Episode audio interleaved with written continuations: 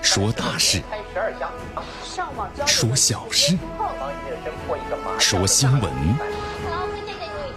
每天早八点，江南说新闻，听奇闻异事，说酸甜苦辣，品五味人生。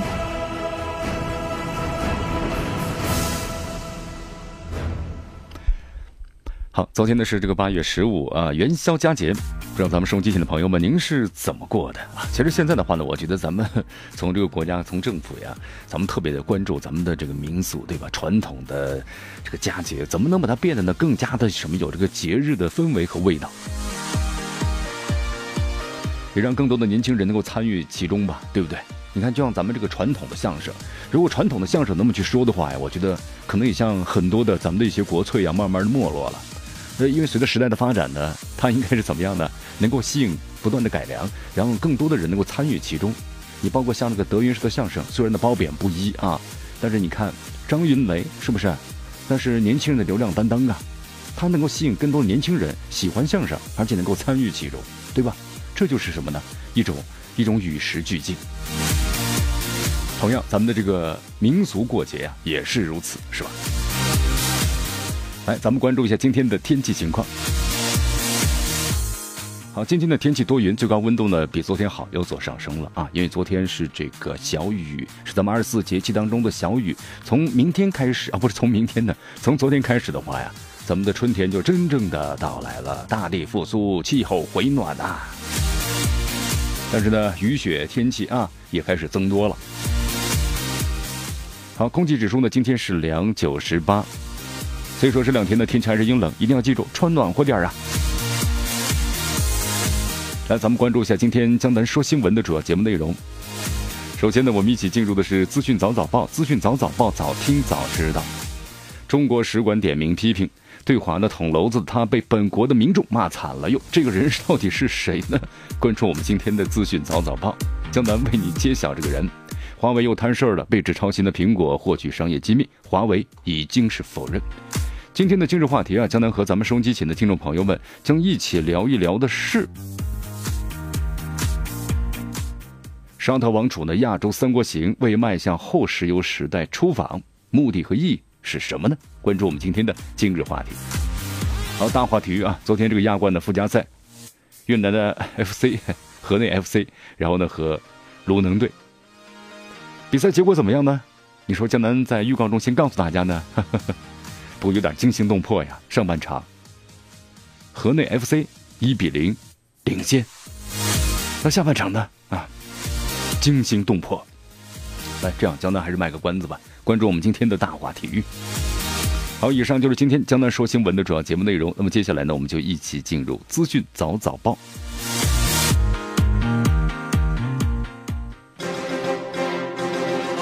时政要闻、简讯汇集、热点评说、资讯早早报。资讯早早报，早听早知道。来一下时间呢，欢迎大家继续锁定和关注江南为大家所带来的绵阳广播电视台 FM 九十六点七新闻广播。好，这两天呢，从英国的国防大臣威廉姆森啊，呃，不是威廉姆森。呃，威廉姆森口出狂言，要到呢南海刷这个存在感。那么到英国财政大臣呢取消了访问中国，引起了这个热议。短短的一周时间呢，威廉姆森遭遇了个人的政治生涯的大滑坡。同时，英国对于中国的矛盾复杂心态也被表现得淋漓尽致了。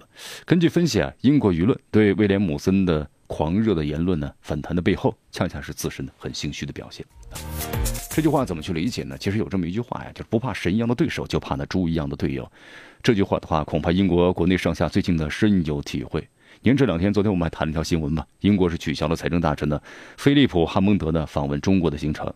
那么，尽管财政部发言人又从来没有宣布或者确认过任何访华的行程，模糊的描述了此事，但是英国媒体普遍都猜测认为，导致哈蒙德放弃访华的不是别人，正是他的同僚，另外一位呢英国的高官，就是国防大臣加文·威廉姆森啊。你看。叫嚣南海呢秀肌肉嘛，说要把他们的航母呢派过来啊！全英国出来呢都开始灭火了，是不是？口气非常大呀。英国及其盟友必须准备好硬实力来支持英国的全球利益。这句话一说的话呢，让英国政府乱了套。英国媒体说，政府的各部门对此感到难以置信，因为要知道，目前正是英国呢迫切希望和全球各国达成良好协议的一个关键时刻。所以情急之下呀，英政府只能够四处灭火了。你看，英国首相特蕾莎梅办公室发言人做出呢这么一个表态：，英国的女王号航空母舰最早要到二零二一年才能够实现的作战部署。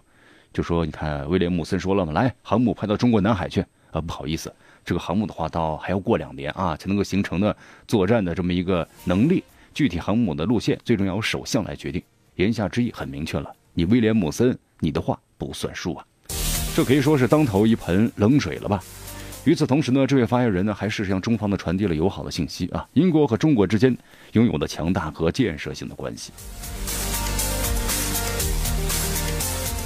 包括英国网友们也怒了啊，请把嘴给我闭上，是不是？你看英国国内舆论都没有给这威廉姆森的任何的面子，把他称为叫做是白痴演讲。好，其实啊，大家看一下啊，这则新闻，这两天咱们一直在说嘛，从英国国防大臣的口出狂言到南海要去刷这个存在感，到英国的财政大臣的取消访问中国，引发国内热议，短短的一周时间，这威廉姆森呢，整个政治生涯呀，个人的。一个大滑坡。那么英国对中国的矛盾心态，你看是不是？感觉是不是挺复杂？有人在支持，对吧？我要傍着美国的大腿还有人呢就说不，我们要和中国一定要把关系呢搞好。你看，咱们来分析一下啊，英国舆论对威廉姆森这种的狂热言论反弹的背后呢，其实就是一个两个字：心虚啊，心虚的表现。你看，英国很清楚，国防大臣的言论呢是有损于中英关系的，它不利于呢中英关系健康发展。因此，当财政大臣取消访问中国之后啊，英国国内马上就。将之呢和国防大臣的表态相联系了。你看，现在的英国受脱欧的影响，正急于在外交领域证明自己啊，我依然是世界性的大国。所以说，常在南海等一些涉华问题上呢，我要刷一下存在感，对吧？我要指责一下这个，我要指责一下那个。但是另一方面呢，脱欧之后的英国在经济和贸易、投资各个方面需要新的有能力的合作伙伴来帮助其维持呢脱欧之后的经济发展。那么，英国对中国的市场和投资有非常大的期待。你看，英国的《卫报》写了这么一篇这个报道啊，就说中国本来预计呢取消对英国的家禽和化妆品的禁令，那么在未来五年之内，英国可能会打开的一百亿英镑的市场。你看，期待当然是美好的，但是呢，我们说了，在寻求和中国贸易合作同时，一边又在南海问题上呢小动作频繁，英国的这种两面手的做法，显然肯定行不通的，这是不行的。啊，其实呢，威廉姆斯的涉华言论呢，咱们中国驻英国大使馆发言人呢，在十五号的时候予以了回应，表示其说法是对中国无端的指责，反映了冷战思维，中方对此呢是坚决反对的。那么同时，你看，咱们中国现在呢在不断的崛起，外国呢正在适应中国，在中国和国外的关系发展当中啊，英国等国内那么对中国的认知啊也会出现积极的变化的。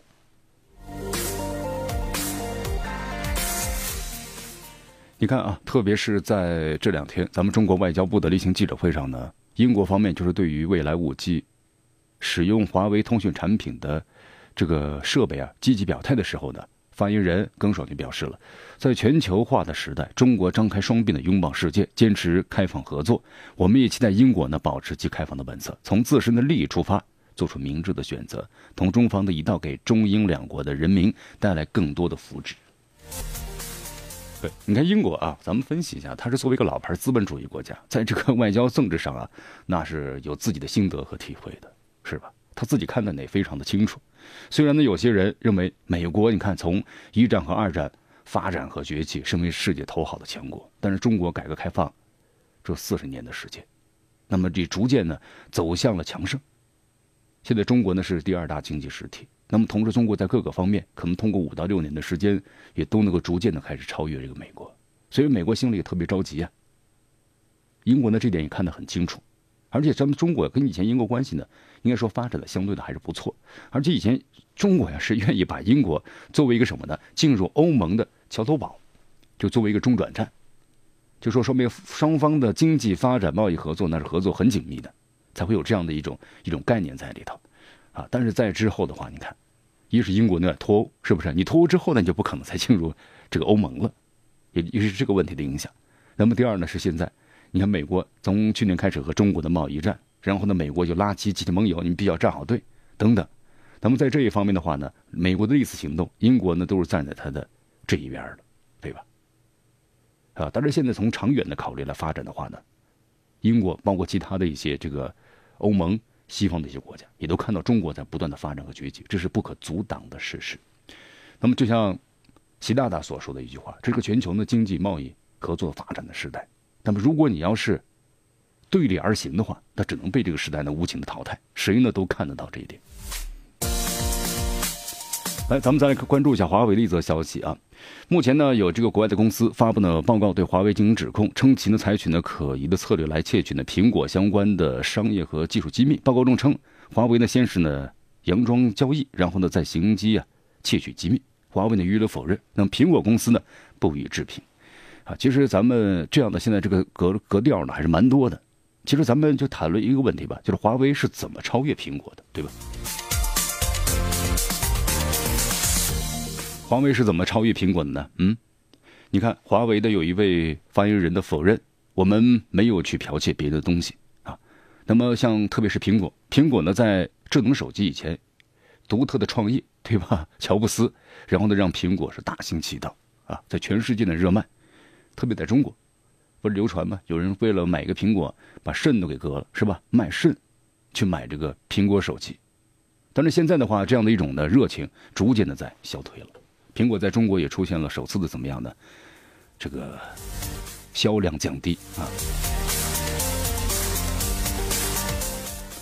好，根据了解的话呢，你看，呃，在国外为什么会有这样的一种说法呢？就华为抄袭苹果，当发展了之后，你看中国也是啊。中国在不断的发展之后，美国不就说我们中国各个方面来窃取美国的一些这个技术等等等等啊？好，其实呢，真有这样的情况吗？啊，呃，根据一位苹果前员工的称，在华为崛起之前呢，来自于韩国的竞争对手也经常的联系苹果的供应商，那么询问关于有关组件的相应的问题啊。其实这种情况呢，都是很正常的情况。那么对于供应商来说呀，泄露苹果零件的秘密信息，代价呢也是非常的这个高昂的。所以他们呢在这方面也有着过硬的安保的措施。呃，其实咱们话说回来了，华为啊，其实呢被别人抄袭的还挺多的。因为现在呢，华为的研究费用啊已经是超越了苹果。你看，在早些时候呢，总部位于芝加哥的生产耐用制。能手机玻璃壳的一家这个半导体公司表示，他们正在联手调查呢华为窃取其知识产权的行为。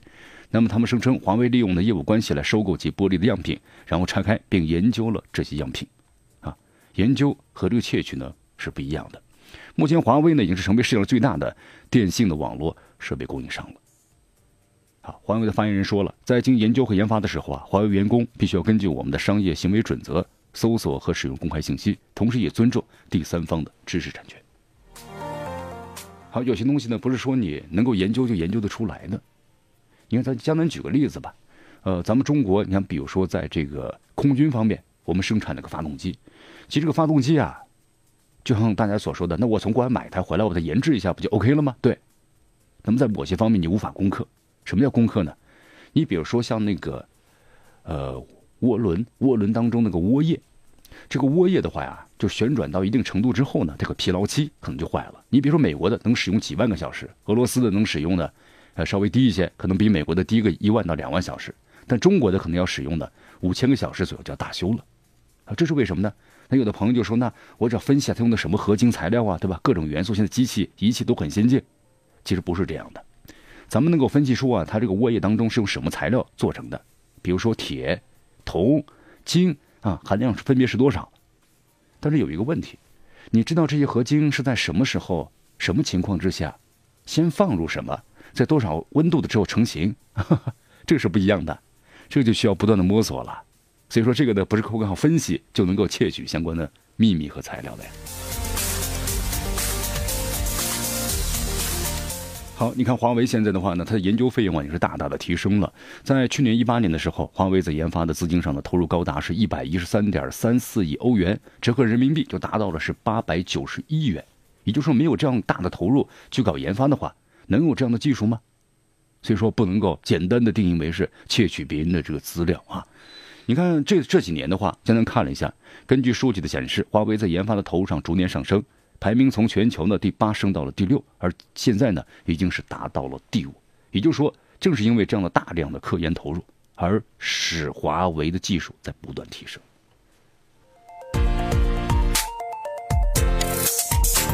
好，昨天的话呢，英国广播公司啊公布了一段呢对华为创始人任正非的独家的专访。在专访之中呢，任正非也表示，美国没有办法扼杀华为，世界也不能离开华为，因为华为跟竞争对手比的话呢更先进。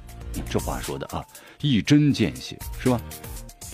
你看，简单看了一下这个采访报道当中的任正非这么说的，他说世界离不开华为，即使他们就是美国啊，说服了更多的国家暂时不要使用我们的设备，但是。我们可以随时的缩减规模。呃，一句话呀，东方不亮西方亮，黑了北方有南方。美国不代表世界，美国只代表世界的一部分。任正非呢也说了，会继续在英国呢继续投资。他说呢，我信任英国，所以我们希望英国要更加信任我们。我们甚至会加大呢在英国的投资。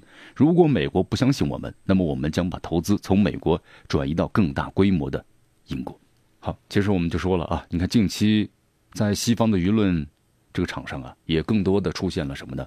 倾向于华为的声音。美国有线电视网呢，也就写了这么一篇文章，说美国和华为的战争啊，正在搅乱呢世界五 G 的建设。那么，包括有一些这个移动通讯的专家呢，也特别谈到了，禁止华为会造成一个真空期，没有人能够填补。那么这样严重的影响全球的五 G 部署。啊，前段时间江南也看了一下，就是听了一下这个华为的，呃任正非那一番这个演讲，就特别谈到了关于这个五 G 的建设。其实，在国外的话，因为现在咱们就是五 G 和四 G 嘛。同时还有四 G 以下的这个产品，那就是在一些非常落后的国家了啊。这五 G 的话呢，包括你在这个美国，也只是适用了一很小的一部分。那么四 G 的话呀，其实在一些西方国家呢，也都没有很好的建设好。所以说，中国现在呢是走在了前列。那么同时，在国外的话也非常清楚，如果要是你阻止了这个华为的话，那么可能就会导致自己啊在这通信、移动方面，那么将落后呢至少是半年到一年的时间啊。我们说了，像这个移动通信产品啊，它的研究周期呢是三个月到六个月为一个更新期。那么你看，半年到一年半这个时间的话，你落后三三个更新期了，已经是。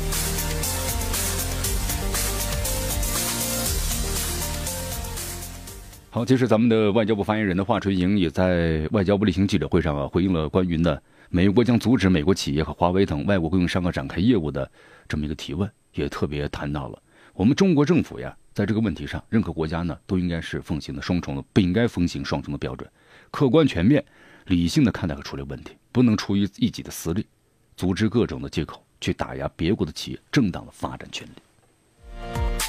好，继续锁定关注江南为大家所带来的资讯早早报。迎着晨光，看漫天朝霞，好的心情，好听的新闻，走进江南说新闻。新闻早知道，与江南一起聆听江南说新闻。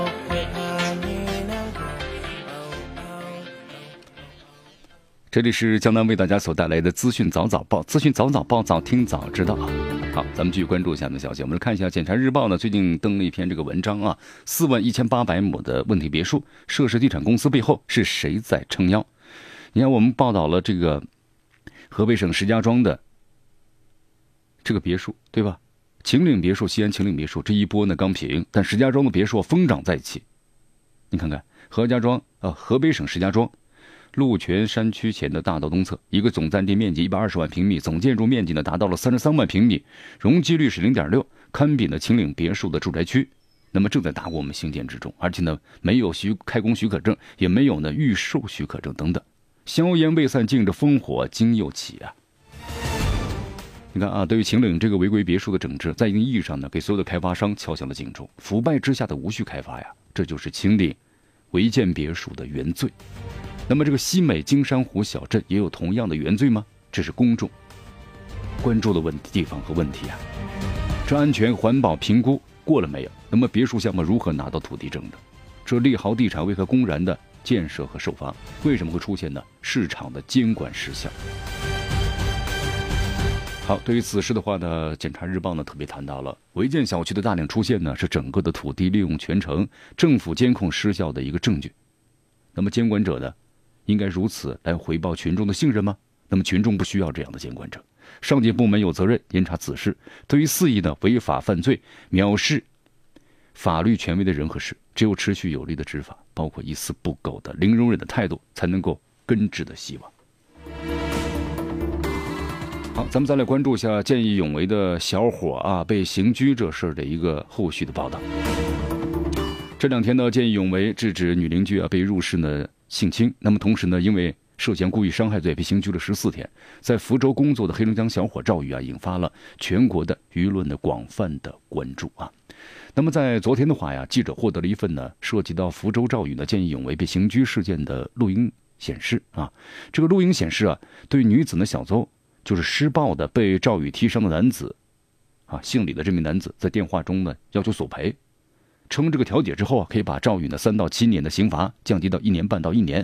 而且看能不能够不判刑？你看，这就是一个犯罪嫌疑人，是不是？竟然公开的要求呢索赔，是谁给他的这样的底气呢？嗯。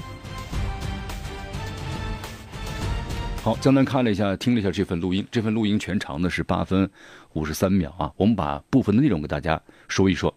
好，这一位姓李的男子啊，就是那位性侵者。被赵宇呢踢伤的这位姓李者，他说了：“他说我的法医鉴定下来了，公安说，呃，要判轻和重的问题，要不要上法庭啊？我看那就不要上了。”然后呢，赵宇的父亲说：“不上法庭，你能说了算呢？”好，这位李姓男子说呢：“公安说要我们自己协商，协商好了就讲。你儿子那边还要去找那个女人，不可能你儿子一个人承担。法医呢鉴定下来，我属于二级伤残。那么这几年呢，我做不了重活。如果咱们协商的话，就不要。”七八年时间了，就一年或者一年半。好，赵的父亲就说了：“我要出多少钱呢？”这位姓李男子说：“呢，如果上法庭，法庭断多少钱，你就得给多少钱。那么判的刑啊还要大一点。不上法庭的话呢，该判三年的只判一年多。法庭是根据伤情来判多少钱的，不是想要多少多少钱。”好，赵父又说：“那么你要多少钱呢？”这位姓李的男子说：“呢，我不是要多少钱，还有我的医药费，还有我两三年不能做重活，要考虑这一点。我也不是要你多少钱，要你几十万呢，没意思。”好，丈夫又说了啊，那你得有个数目呀。这位姓李的男子说呢，那我要去法医那里问一下多少钱。我听公安讲呢，判刑的话最起码要三年以上，三至七年沟通了，顶多判一年多，还要根据伤情一二级、三级来赔赔钱。还有一个问题，赔钱的话还有那个女孩子，不是你一个人赔钱。这丈夫又说了，那你明天问一下伤残鉴定到底怎么说吧。好好好，你看啊，哎呀，这事儿的话呢。这名姓李男子呢，跟着当地派出所、警方呢，你看也有所这个联系。其实，在这个问题发生之后啊，赵宇的心里呢，应该说也是非常的很堵，对吧？所以说不堵的话，也不会把这个消息发到网上了，引起了媒体的广泛的关注。这见义勇为者呢被寒了心。那么警方是怎么处理此事的？呃，其实我们在看这个事件的时候，感觉后面倒过来了，怎么感觉 这个性侵别人的犯罪嫌疑人反而成了什么呢？反而成了受害者一样啊！啊，这本末已经完全颠倒过来了。所以说，网友们呢就说了，处理这事的警察必须给全国人民交代，见义勇为怎么被搞成了这样？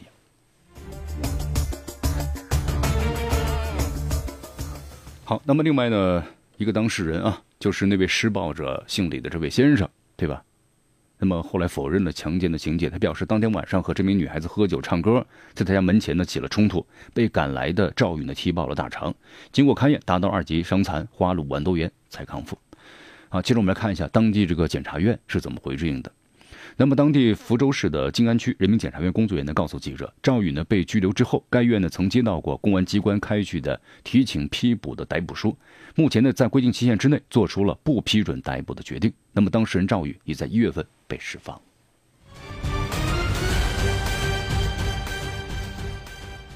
好，这件事情的话呢，其实不管这位姓李的先生呢怎么说，对吧？你和这名女子认识，唱歌喝酒。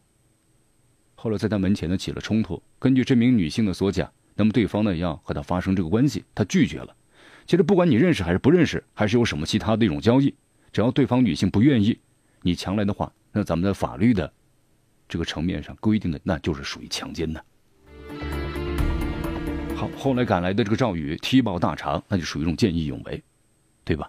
咱们对于见义勇为者，你这个不像什么呢？我们说的不像叶问，什么叫点到即止啊？这个话谁说得出来啊？不是武林高手啊，咱们普通的老百姓，在这种情况之下，所以说福州的这公安局当地的派出所，那么在这种处理方面是不是有问题呢？好，现在的话呢，福州市公安局方面呢也明确表示，目前呢正在介入调查了解，那么将尽快的公布调查的结果。好，继续锁定和关注江南为大家所带来的资讯早早报。时政要闻、简讯汇集、热点评说、资讯早早报。资讯早早报早听早知道，来自时间呢，欢迎大家继续锁定和关注江南为大家所带来的绵阳广播电视台 FM 九十六点七新闻广播啊，咱们继续关注下面的消息。好，翟天临，这翟天临啊被爆出学术不端之后呢，一直是深陷的娱乐的这个风暴了。那么在昨天呢，北京电影学院呢官方微博通告，认定呢翟天临存在学术不端的情况，决定撤销呢他的博士学位，同时他的导师啊陈毅也是被取消了研博士研究生的导师的资格。好，就是发现呢，因为他你看当时先问的这个知网嘛啊，知网的话，哎，什么叫知网啊，对吧？翟天临就问他的网友们不知道。大家很吃吃惊啊，啊，这知网的话就是专门写论文的，各种论文的版本在上面都有。那么同时后来呢，就他的论文在上面没有发现啊，呃，再后来就发现他的论文呢跟有很多的学者呀有百分之四十的相似度。那么这种呢就称之为叫抄袭了，就不能够至少超过百分之十五到二十啊。你可以借鉴一下，但是呢不能够太多了。好，目前处理结果就发现呢，经过投票和研究决定，取消了翟天临的博士学位。那么取消了他的这个研究导师，啊，导师的资格。那么两人对此表示呢，都是接受的，事实存在呀。哎呀，其实一点吧，咱们的演员呢就要好好的演戏啊。其实有的网友就说呢，你先学这么多干什么呀？不，这个咱们有句话嘛，叫做是“腹有诗书气自华”。咱们这个演员呢，也要多去提高自己的修养，对吧？文化艺术修养这个水平，啊，但是有一点的话呢，要靠自身的能力去完成。你不能去造假呀！如果有其他方面配合，像这种情况，一个人能够完成吗？除了处罚造假本人之外，还应该是不是呢？对这个帮助造假者也要处罚呢？尤其是负责他的导师，是不是这一方面？处罚呢确实非常的好。这种造假的害群之马呀，应该清除出去。那么我们也希望呢，这北电呢只有翟天临这一位学术造假的博士，那么也只有一位呢把关不严的博导。来，咱们再来说一下关于这个非洲猪瘟疫啊，三全水饺的问题。你看看，好，这两天咱们看到了有不少的这个企业啊，由于使用了还有呢非洲猪瘟疫的这个冻猪肉，结果导致呢产品当中都被检测出来了。好，呃，其实其中啊，关于这个水饺业务，特别谈到个品牌三全。三全呢，从零六年开始，它的饺子收入啊接近百分之四十，就是呢它的饺子看来还蛮出名的。一一年的时候，水饺业务收入啊卖出了十个亿，但是现在的话呢，三全。这个猪瘟水饺呢事件不断的发酵，几乎所有的电商平台呀都把三全的水饺呢下架了。但神奇的是，作为三全呢年销售二十亿的支柱产业，这水饺被下架，你看咱们中国这个特别股市方面呢很受这样的消息影响，但是它股价呢不跌，反而是涨了。哎，这到底怎么回事呢？好，三全食品呢这次呢黑天鹅的事件啊，当时有投资者呢在互动平台上针对这个该公司，那么就说了。有灌汤水饺，还有非洲猪疫病毒。那么后来呢？公司回应称了，公司没有收到相关权威部门的通知。但是在之后的话呢，三全食品在天猫的官方旗舰店，还有京东的自营旗舰店，包括苏宁的超市自营店，那么三全灌汤水饺全部都开始下架了。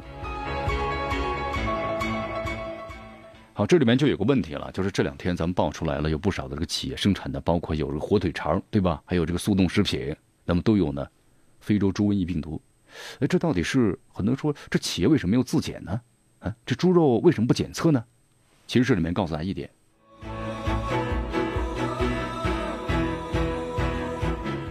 其实，在国家的检测标准当中啊，没有关于呢非洲猪瘟疫病毒的检测啊。为什么这么说呢？是这样的，因为这非洲猪瘟疫病毒呀，它只对猪感染，它对了猪其他的以外的动物都没有传染性，也没有感染性。啊，人呢也没有，所以说既然没有的话，咱们这个指标当中就没有，所以说就出现了这样的情况。好，但是呢，现在的话呢，随着事件的这个发展，因为它对猪的影响是非常大的，而且呢，只要是一发生之后啊，那整个的这个范围影响速度非常快，特别现在这个天气冷的性，温度低的情况之下，非洲猪瘟疫病毒传播的速度是最快的，反而到了夏天的时候，整个的这个猪瘟疫病毒啊就会有所趋缓。好，那么现在的话呢，既然国家非常重视，那么应该就是把这个非洲猪瘟疫病毒的检测列在这个检测的内容之一。来，咱们再说一下关于这些字的读音的一些问题啊。昨天的话呢，有这么一篇文章啊，就是说这些字词的拼音被改了的文章，然后呢刷屏了。比如说少小离家老大回，乡音无改鬓毛催吧，对吧？但是现在要读衰了啊，是不是？你看，还有这个远上寒山石径斜，白云深处有人家啊。你看以前是读的一骑红尘妃子笑，现在读的是一骑红尘妃子笑了，是不是？以前的石径斜读的石径斜，千万别读错，读错了，是不是？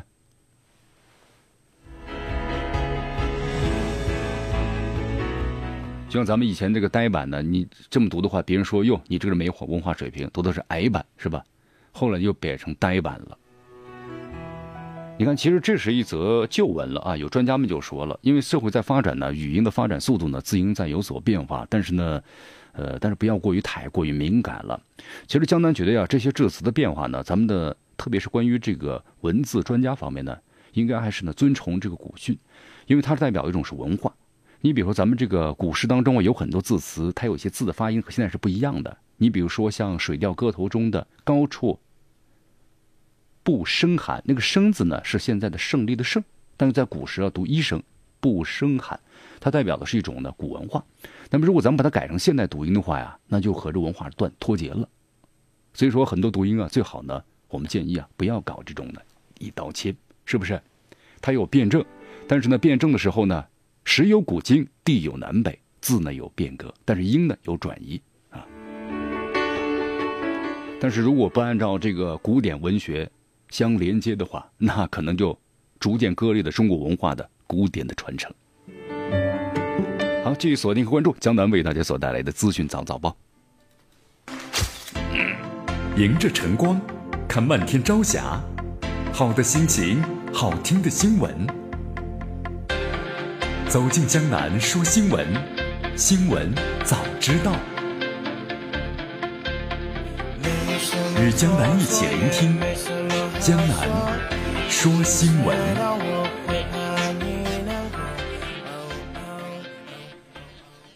这里是江南为大家所带来的资讯早早报，资讯早早报早听早知道了。咱们去关注下面的消息，一组国际方面的内容。昨天呢，美国总统特朗普表示，如果委内瑞拉的军方啊不和瓜伊多站在一起，将会失去一切啊！这就是明目张胆的什么呢？威胁了是吧？恐吓。特朗普还表示，虽然委内瑞拉追求和平的政权的交替，但是我们保留呢所有的选择权。为了受尽苦难的国民，希望你们军方不要阻止人道主义的援助。哈。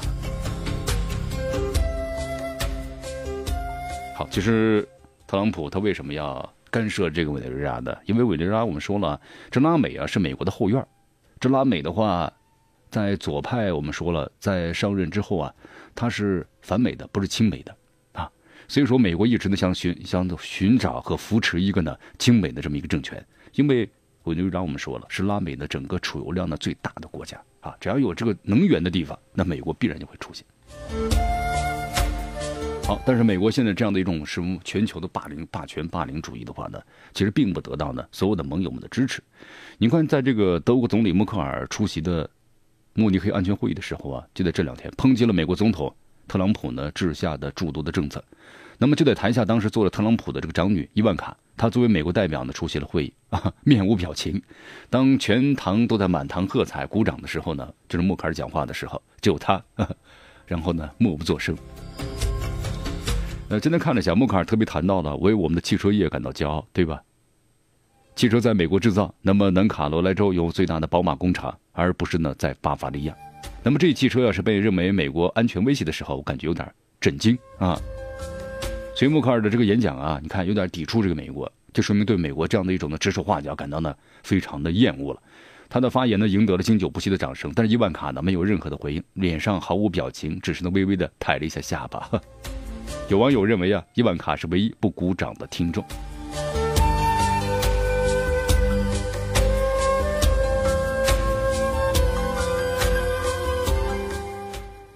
好，我们再回到这个委内瑞拉啊，委内瑞拉现在确实这个政治局势呢持续动荡，重创了国内的经济。危难的时候呢，部分国家向委内瑞拉提供了人道主义的物资援助，其中就包括呢俄罗斯。委内瑞拉这个总统马杜罗表示，就是你美国的东西对吧？你援助了，我们不要你的东西。那么俄罗斯将委内瑞拉的首都啊，然后呢提供三百吨的救援物资，这批物资的话呢，已经是抵达了委内瑞拉。马杜罗说：“我们每天都接收来自于外界的人道主义援助。俄罗斯这一批的物资啊，将合法的运送到呢加拉加拉加斯的国际机场。那么至于物资包含什么，那么马杜罗表示，主要是提供的药品。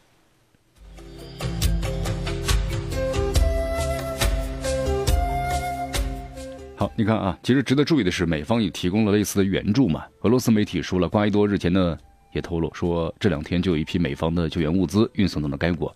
不过，马杜罗的坚决拒绝美方所提供的援助，斥责呀这是推翻政府的策略。俄罗斯外交部呢也认为，美方提供人道主义援助物资啊其实是一种挑衅行为，他给美方呢支了一招啊。华盛顿，你还不如呢取消制裁会更好一些。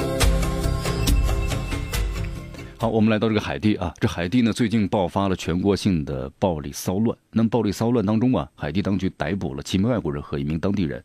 据称啊，这些人具有呢军事背景，而且配备了先进的枪支，包括呢无人机。那么缴获的武器当中啊，有这个车辆，同时呢精良的军用级武器、防弹衣、无人机。那么同时车内还多个车牌。这些人最初啊拒绝离开自己所乘坐的车辆，他们称为海地政府工作。那么后来被缴获的物品啊进行了公开的这个展示。好，那么根据了解的话呀，这可能是美国的雇佣军啊。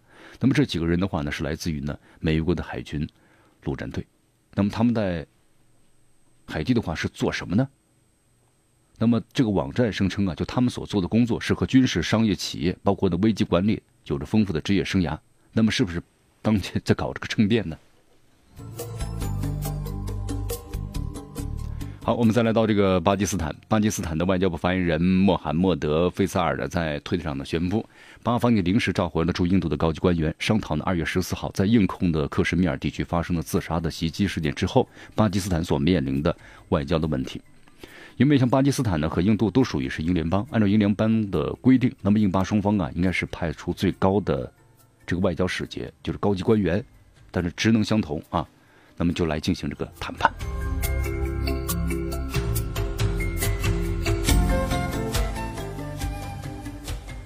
好，再来看一下英国的《劲报》的援引法国的杂志的报道，香奈儿的创意总监就是老佛爷啊拉格菲，呃，那么在经历了数周的健康状况不佳之后呢，在二月十九号星期二去世，享年是八十五岁。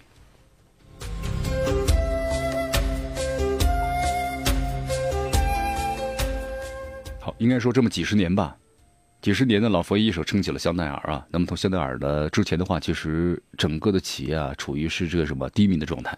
三十多年时间，香奈儿呢每年生产多达八个系列，为时尚编辑啊，还有这个粉丝和收藏家带来了很多的欢乐，也使香奈儿呢走向了这个国际。